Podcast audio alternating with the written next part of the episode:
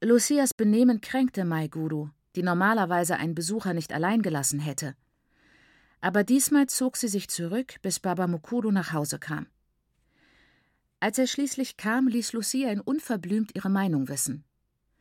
Ganz offen erklärte sie ihm, ich hätte nicht so streng bestraft werden dürfen. Hast du sie gefragt, was in ihrem Kopf vorging? wollte sie von ihm wissen. Hast du meine Schwester gefragt, ob sie ihre Tochter dabei haben wollte? Hast du meine Schwester auch nur gefragt, ob sie die Hochzeit wollte? Ich sehe nicht, dass das Kind dir so viel Schlechtes angetan hat, bloß weil es lieber bei der Hochzeit nicht dabei sein wollte. Etwas war geschehen. Entweder mit Lucia oder mit Baba Mukuro. Denn er war ganz geduldig mit ihr. Ich verstehe, Lucia, erklärte er. Du meinst, Tambuzai wird bestraft, weil sie mir etwas Schlechtes angetan hat. So ist es nicht, Lucia. Aber Kinder müssen gehorchen. Wenn sie es nicht tun, muss man es ihnen beibringen, damit sie gute Gewohnheiten entwickeln. Du weißt, wie wichtig das ist, besonders bei Mädchen. Meine Frau hier wäre mir nicht so ungehorsam, wie es Tambuzai war. Nun, Baba Mukuru, sagte Lucia schon im Gehen, vielleicht ist eine Frau, die du heiratest, verpflichtet, dir zu gehorchen. Aber manche von uns sind nicht verheiratet. Also wissen wir nicht, wie man das macht. Deshalb konnte ich dir offen heraus sagen, was mir am Herzen lag. So ist es besser, denn dann erzählte ich es nicht morgen hinter deinem Rücken, was mir gerade durch den Kopf geht. Baba Mukuru lobte Lucia in ihrer Abwesenheit. Das ist mir eine, sagte er glucksend zu Maiguru. Sie ist selbst wie ein Mann. Ich finde, sie hat recht, wagte sich Maiguru vor. Vielleicht ist Tambuzai wirklich genug bestraft worden. Baba Mukuru lachte erneut auf. Machido. Sage mir nur nicht, du hast auf Lucia gehört. Du weißt doch, dass sie sagt, was ihr gerade in den Sinn kommt. Und was Tambuzai betrifft, wir würden sie verwöhnen, wenn wir sie so weitermachen ließen, wie sie sich aufzuführen begann. Sie muss diszipliniert werden.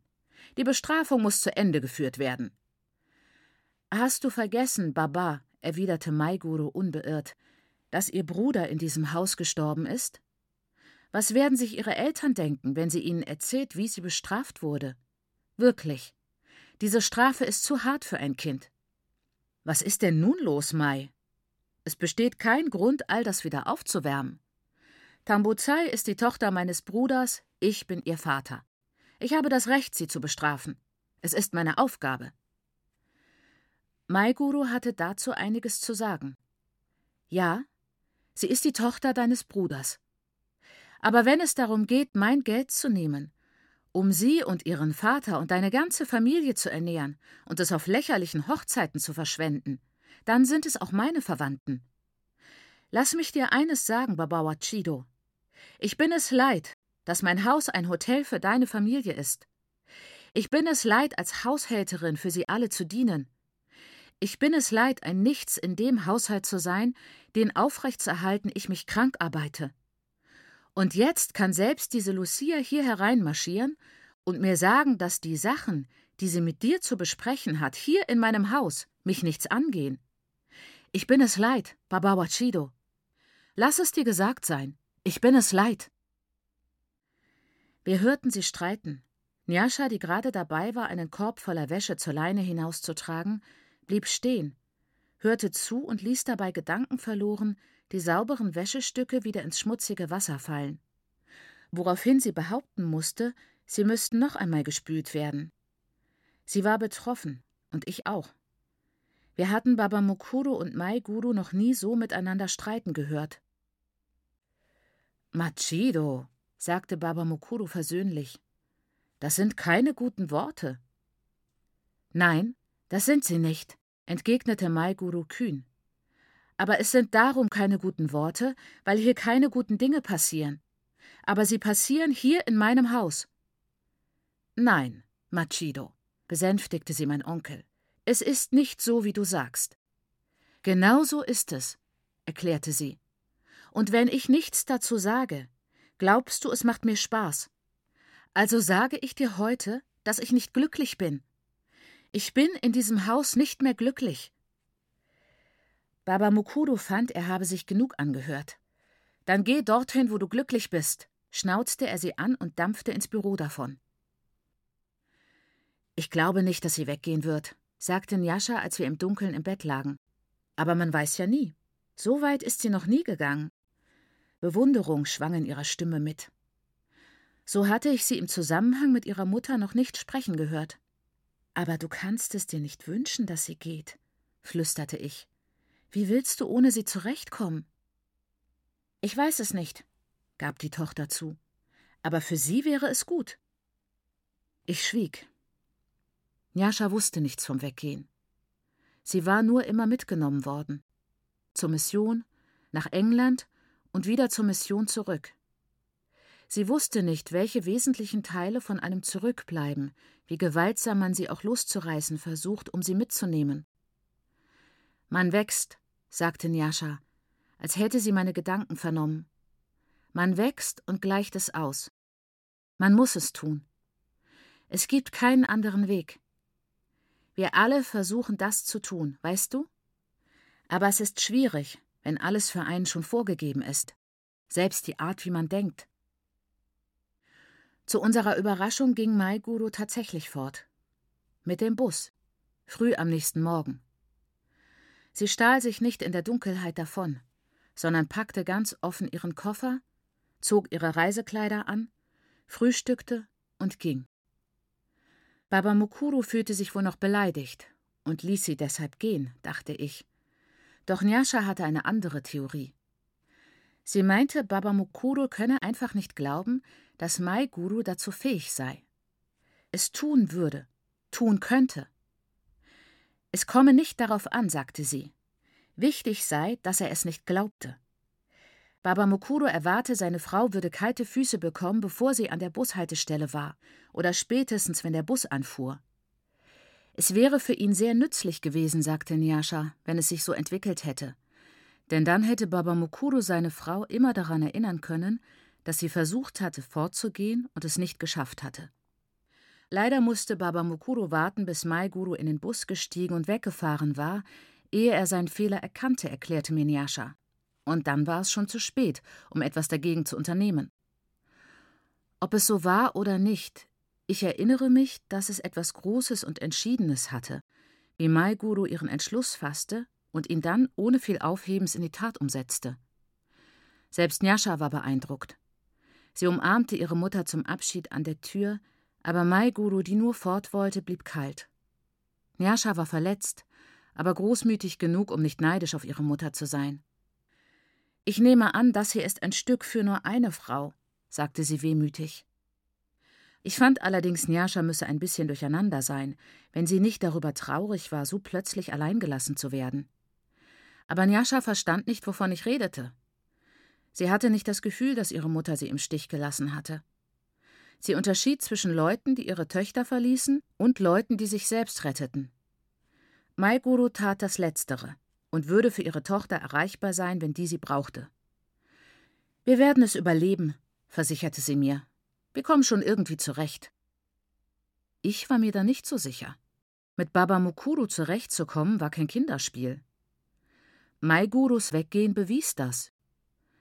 Aber Nyasha, die noch immer kein Feingefühl für Baba Mukuros Charakter besaß, meinte, er sei flexibel wie sie und würde sich mit der Zeit zum Besseren verändern. Infolgedessen dachte sie nur an die Emanzipation ihrer Mutter und sah einen Trost darin. Ich werde es dir erklären, Tambu. Manchmal habe ich das Gefühl, bei ihm in der Falle zu sitzen, genau wie sie. Aber nun, da sie es getan hat, ausgebrochen ist, weiß ich, dass es möglich ist. Also kann ich warten. Sie seufzte. Aber so einfach ist es nicht. Weißt du wirklich nicht. Es liegt nicht wirklich an ihm. Ich meine nicht an der Person. Es liegt an allem. Es ist überall. Wohin also soll man ausbrechen? Ich weiß es nicht, Tambo. Ich weiß es wirklich nicht. Also was tun? Ich weiß es nicht. Das stimmte. Es war eine traurige Wahrheit, in Maigurus Fall eine tragische. Selbst wenn sie irgendwohin hätte gehen können, wäre es ihr nicht möglich gewesen, denn ihre ganze Lebensinvestition befand sich in Gestalt ihres Mannes und ihrer zwei Kinder auf der Mission. Wir versuchten uns von dieser Erkenntnis nicht entmutigen zu lassen, aber sie lastete schwer auf unseren Seelen. Wir brauchten Ermutigung, und die gaben wir uns gegenseitig, indem wir die fantastischsten Wahlmöglichkeiten für Mai Guru erfanden. Sie wird nach England zurückgehen, weiter studieren, sagte ich. Sie wird an der Universität unterrichten, übertrumpfte mich Nyasha. Sie wird Ärztin. Sie gründet ihr eigenes Unternehmen, schlug Nyasha vor und seufzte wieder. Das hätte sie vielleicht einmal tun können. Aber jetzt ist es zu spät. Arme Nyasha. Sie konnte die Hoffnungslosigkeit nicht besiegen. Wenn Baba Mukuru unter Maigurus Verschwinden litt, dann verbarg er es ausgezeichnet. Er verhielt sich wie immer, stand auf und ging aus dem Haus, noch bevor wir gefrühstückt hatten, kam zum Mittagessen und Abendessen heim und ging dann zurück ins Büro, bis wir schon im Bett waren. Ich weiß nicht, was geschehen wäre, wenn Shido nicht eines Abends am Donnerstag nach der Abfahrt meiner Tante angerufen hätte. Nyasha nahm den Anruf entgegen. Maiguru gehe es gut, berichtete uns Chido. Sie hatte ihn besucht. Sie bleibe eine Weile bei ihrem Bruder und seiner Familie. Sie wisse noch nicht wie lange. Sie würde zurückkommen, wenn sie sich stark genug dazu fühle. Nyasha war unglücklich darüber, dass Maiguru zu ihrem Bruder gegangen war. Zu einem Mann. Immer rennt sie zu Männern sagte sie ganz verzweifelt. Es gibt keine Hoffnung, Tambo, wirklich nicht. Auch wollte sie nicht, dass ihre Mutter so bald zurückkäme. Es war schwer zu sagen, ob Nyasha das überhaupt wollte. Sie meinte, Maiguru habe noch nicht genug Erholung gehabt, und Baba Mokuru werde sie mehr schätzen, wenn er sie noch länger entbehren müsste. Deshalb war sie sich nicht sicher, ob sie Chidos Nachricht weiterreichen sollte oder nicht. Aber natürlich musste sie es tun, also blieb sie auf, bis ihr Vater um ein Uhr nach Hause kam, etwas später als sonst, und richtete es ihm aus. Danke, brummte der Mann, als sie die Nachricht wiederholte, und zog sich in sein Schlafzimmer zurück. Njascha ging zu Bett. Doch bevor wir eingeschlafen waren, brummte die grüne Limousine die Auffahrt hinab und überflutete mit ihren Lichtern einen Augenblick lang unser Zimmer, ehe sie in der Nacht verschwand. Baba Mokuro kehrte am nächsten Morgen um 8 Uhr zurück. Mit seiner Frau. Maiguru war nur fünf Tage fort gewesen. Aber die Abwechslung hatte ihr gut getan. Sie lächelte öfter und weniger mechanisch, machte weniger Wirbel um uns und war eher bereit oder in der Lage, über vernünftige Dinge zu sprechen. Zwar nannte sie Baba Mukuru weiterhin ihren Liebsten, doch die meisten ihrer Babyausdrücke waren verschwunden. So eine Verschwendung, klagte Njascha, als sie den Unterschied kommentierte. Stell dir vor, was bei den richtigen Einflüssen aus ihr hätte werden können. Und dann gestand sie, sie habe ausnahmsweise ein schlechtes Gewissen, denn im Innersten sei sie froh, ihre Mutter wieder daheim zu haben. 9.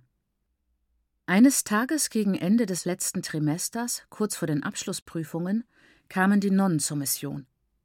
Wir waren eifrig am Lernen. Es gab keinen Unterricht mehr, denn unser Lehrer sagte, er hätte uns den gesamten Lehrstoff beigebracht, und nun sei es unsere Sache, uns das Gelernte gründlich einzuprägen. Also hatten wir nur noch Wiederholungsstunden. Mr. Sanyati teilte uns in Gruppen auf und schickte uns mit dem Lebenszyklus der Anopheles-Fliege, den Daten des Burenkrieges, den Steigerungsformen unregelmäßiger Adjektive hinaus und erwartete von uns, dass wir all das auswendig aufsagen konnten, wenn er uns wieder hereinrief.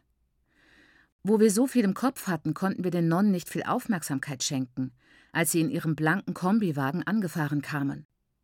Doch wir waren eine protestantische Mission.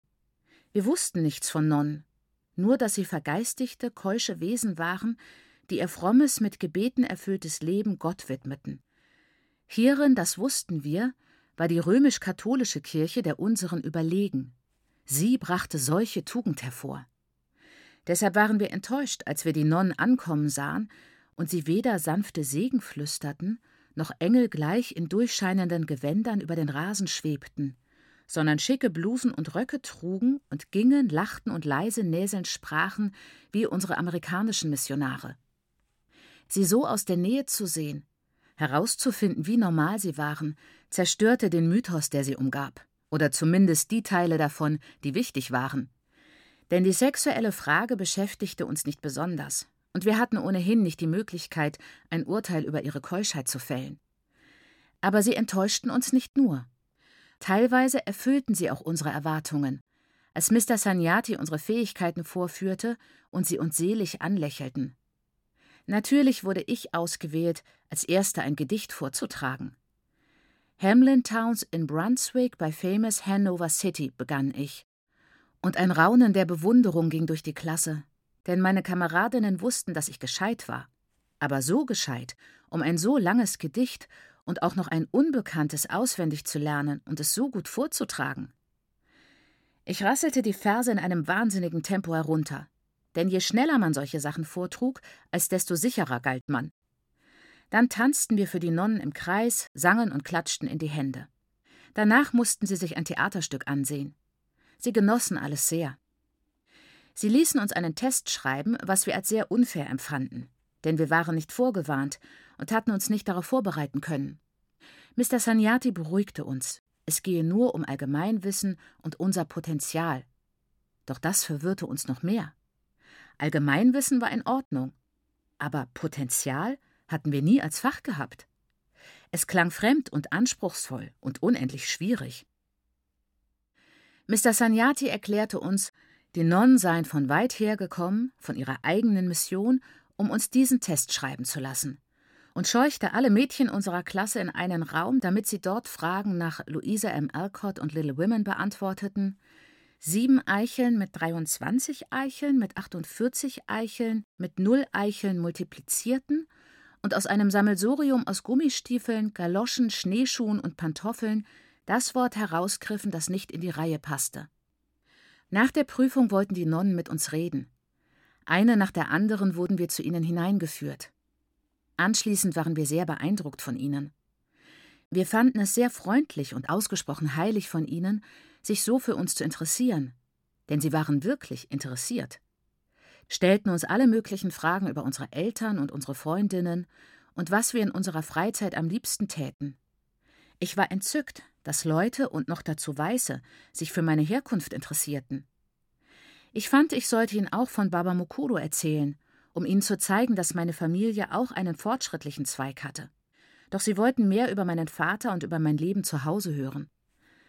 Es stellte sich heraus, dass die Nonnen gekommen waren, um eine Auswahl zu treffen. Es gab große Aufregung, als wir herausfanden, dass wir in Wirklichkeit eine Aufnahmeprüfung geschrieben hatten. Manche Mädchen kannten einige Katholiken und erzählten uns, wie niederträchtig die Nonnen vorgingen. Anscheinend handelte es sich um Folgendes. Sie nahmen einen in ihrer Schule auf und kurz vor dem Abschluss überredeten sie einen dazu, in den Orden einzutreten. Ihre Methoden waren nicht gerade fein. Weitere Stipendien wurden in Aussicht gestellt, doch gleichzeitig wurde einem deutlich gemacht, dass es höchst verdammenswert wäre, dies abzulehnen. In dieser Lage hielten es viele Mädchen für ratsam, ins Habit einer Novizin zu schlüpfen. Das Gelübde war noch gefährlicher, und viele Mädchen wurden schwanger, um es nicht ablegen zu müssen. Das waren die weit verbreiteten Vorwürfe gegen die Nonnen. Doch sie änderten nichts an dem verlockenden Glanz, welcher der Aussicht anhaftete, eine Klosterschule zu besuchen. Und nicht irgendeine Klosterschule, sondern eine, die für alle Hautfarben offen war. Eine renommierte Privatschule, die unter Garantie junge Damen fabrizierte. In dieser Klosterschule, die etwas außerhalb der Stadt lag, aber auf der anderen Seite Richtung Süden, trug man während der Woche Faltenröcke aus Trevira und sonntags ein Schneiderkostüm aus Leinen mit Handschuhen. Ja, sogar mit Handschuhen. Wir wollten alle hin. Das war nur natürlich.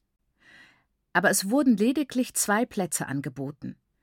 Zwei Plätze für alle afrikanischen Schülerinnen der Grade Seven des Landes. Die Wirkung davon war drastisch und gefährlich. Wir mochten einander nicht mehr so wie früher, falls die andere den Platz erhielt und wir Qualen des Neids erleiden mussten, während ihr Status und ihre Wertschätzung stieg. Es war nicht fair, fanden wir. Und das stimmte auch.